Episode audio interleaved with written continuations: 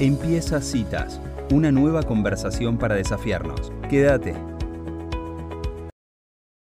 Muy bien, y llegó el turno de nuestra filósofa favorita, está en línea Paola del Bosco. Bienvenida Paola a Citas, ¿cómo estás? ¿Cómo te va, Elisa? ¿Cómo estás? Ya esto es hábito, ¿no? Ya hemos creado una nueva costumbre, por lo menos para mí. Sí, yo creo que sí.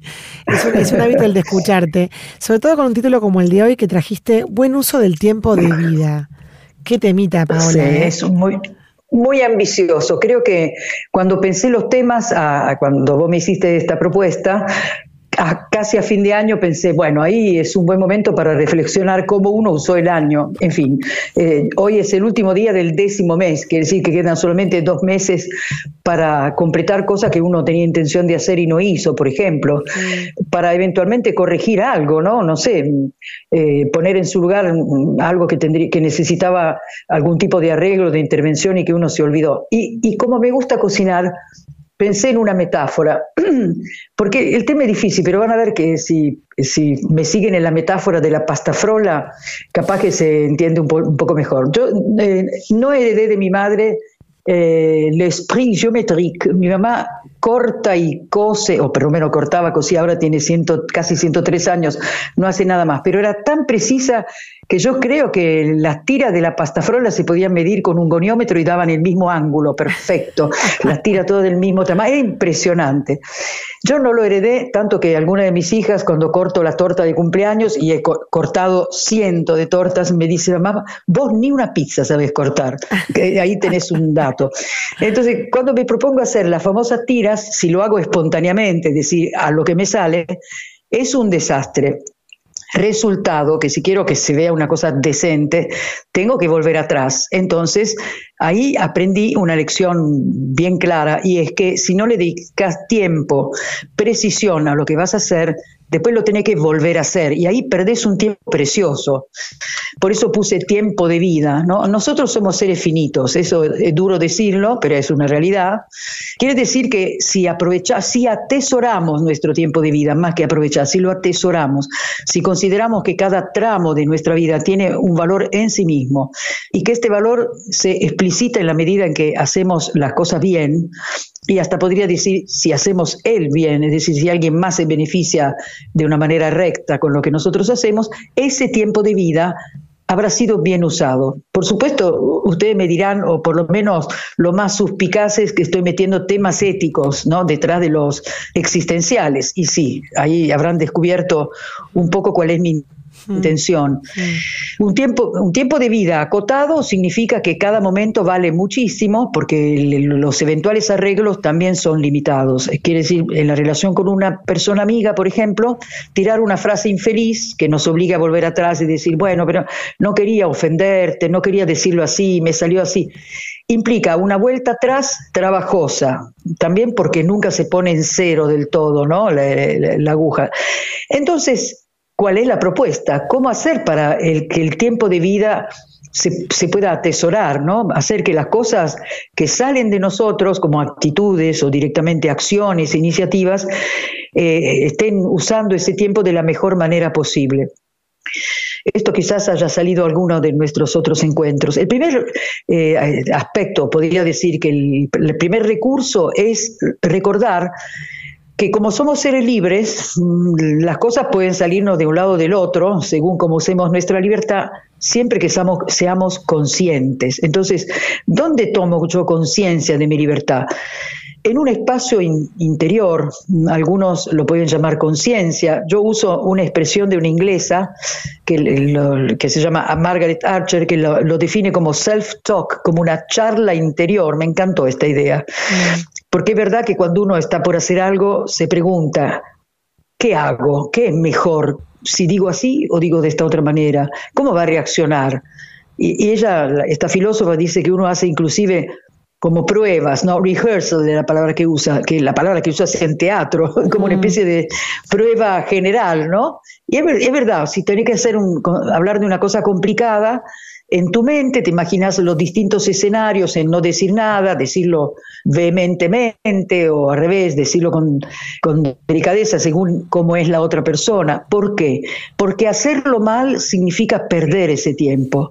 Y a veces significa perder más tiempo porque tenés que desandar lo que te salió mal para volver a establecer un punto de confianza y ahí recién hablar, hacer o lo que fuera, cambiar, ¿no? Mm. Bien, entonces esto sirve entre la pasta frola y la, este, este ensayo interior para entender, entender cómo tenemos en nuestras manos la posibilidad de utilizar el tiempo que nos ha sido dado de la mejor manera posible. Se imaginan que lo digo pensando en adultos, ¿no?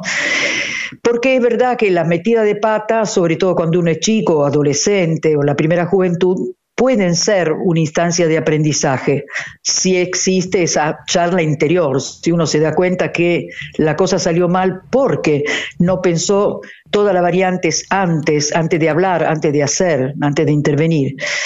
Con lo cual, esta idea del tiempo de vida vivido de la mejor manera posible, y mejor manera posible significa haciendo un bien que es bueno para mí, también bueno para los demás, que es decir, viviendo según valores, eso implica una capacidad de recogimiento en uno mismo. Claro, lo digo a fin de año que la gente ya no tiene tiempo para nada, que está corriendo pensando, ¿qué, qué, compro para Navidad? ¿Compraré algo? ¿Tendré que hacer, qué sé yo, pequeñas manufacturas de regalos, no sé, cosas de artesanales, puede ser, ¿eh? no, no sería una mala idea. Pero me refiero acá más bien a, otros aspectos de la vida, que es el trato eh, entre las personas, las personas cercanas, las personas que son compañeros de trabajo, preocuparnos por el país también, eso también es una responsabilidad nuestra, pensar bien las cosas, esta charla interior que nos indique dónde podemos apoyar nuestra voluntad para que en el país se pueda vivir una vida plenamente humana. Eso lo digo, no es una campaña electoral, ¿eh? no estoy haciendo nada por el estilo, pero sí llamar a la reflexión, ¿no?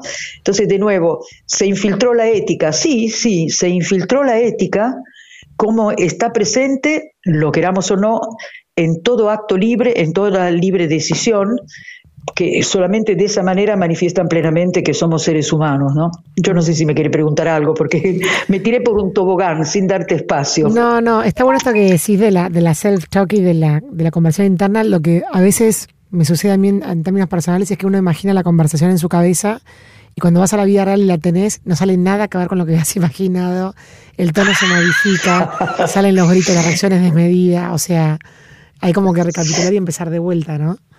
Mira, eso que me decís, primero que te pinta, digamos, desde el punto de vista temperamental, porque puede ser que uno en esa self-talk dé una versión edulcorada de su propia persona. Entonces, eh, lo que la precede o lo que la optimiza es un conocimiento de la propia manera de ser, ¿no?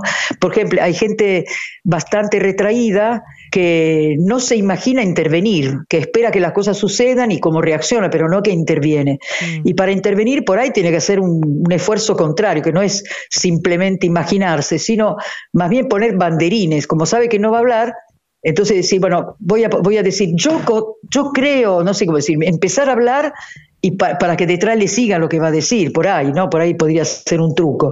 En mi caso, yo soy eh, demasiado espontánea y sé que a veces lo primero que digo, en esto quizás podemos parecernos, que lo primero que digo será muy espontáneo, pero podría no ser lo adecuado, ¿no? Entonces ahí la prudencia implica imaginarnos distintos escenarios y prepararnos para que esa vehemencia propia de cierto tipo de temperamentos no le gane al, ¿cómo se dice?, al yo del self-talk, que se encuentre adelante con otro yo que se le escapó de la mano, ¿no? Yo no digo que tenga que ser, eh, embretar nuestro modo de ser, pero sí que esté en nuestras manos, es decir, que la vehemencia puede ser un mérito siempre que el camino hacia donde va lo hayamos decidido de manera absolutamente inteligente. Entonces puede ser que uno ponga volumen en algo que quiere que quede bien sentado, pero tiene que haber probado antes si ese volumen de intensidad no, no tuerce a quienes son, por ejemplo, lo que escuchan lo que yo voy a decir. Así que habrá que calibrarlo de acuerdo a las personas que nos escuchan. No me estoy imaginando una muchedumbre, ¿eh? estoy imaginando algún hijo, qué sé yo, pensando cosas difíciles para decir, ¿no?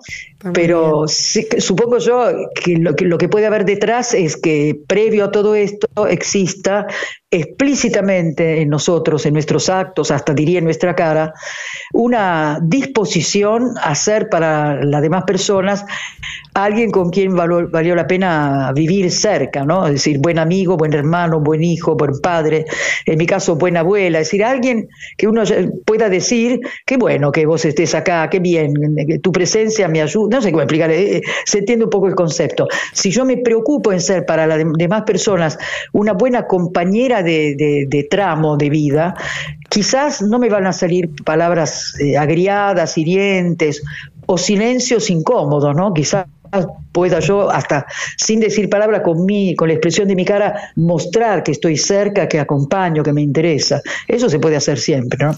Ahora la última la última que nos corre el tiempo. Cuando empezaste a hablar del buen uso del tiempo de vida, ¿por qué es que el ser humano Voy a hacer una pregunta difícil para cerrar con, una breve cápsula. Tratar de ser breve para responderme. Pero ¿por qué es que el ser humano tiene como esa, mm, esa ansia de eternidad y vive como si no fuera a morir? Como si no fuera a morir. Eh, sí, tendría una respuesta larguísima, me, me, imaginé que podía venir por ese lado la pregunta. Estamos hechos para cosas más grandes, eso te voy a decir. Mm. Hay en nosotros una ansia de infinito y eso es muy evidente en todo lo que hacemos, decimos, imaginamos, ¿no? Entonces, quizás, como decía un filósofo, eh, Gabriel Marcel, que uno eh, ve que otra gente nos rodea se muere, pero no imagina la propia muerte, o en todo caso se imagina verse a sí mismo muerto, pero no se imagina a estar muerto, es imposible de imaginar. Bueno, él lo toma como una especie de, puente que va de nosotros a más allá de la muerte, lo cual es bueno, y tiene como última demostración, que me parece que la puedo dejar así como cierre, que cuando uno ama a una persona y esa persona se va, sigue amándola. Entonces él dice que ese amor que se perpetúa más allá del límite de la muerte, casi, casi una promesa de, inmortalidad y eso me parece buenísimo para cerrar. Espectacular. Muchísimas gracias Paula del Bosco por tus minutos en citas. Al contrario, gracias a vos. Te mando un abrazo. Adiós. Bueno, y así pasaba Paola del Bosco en esta filosofía en minutos, siempre una pastillita de sabiduría en este diario de venir de la vida misma. Si te gustó esta conversación, seguinos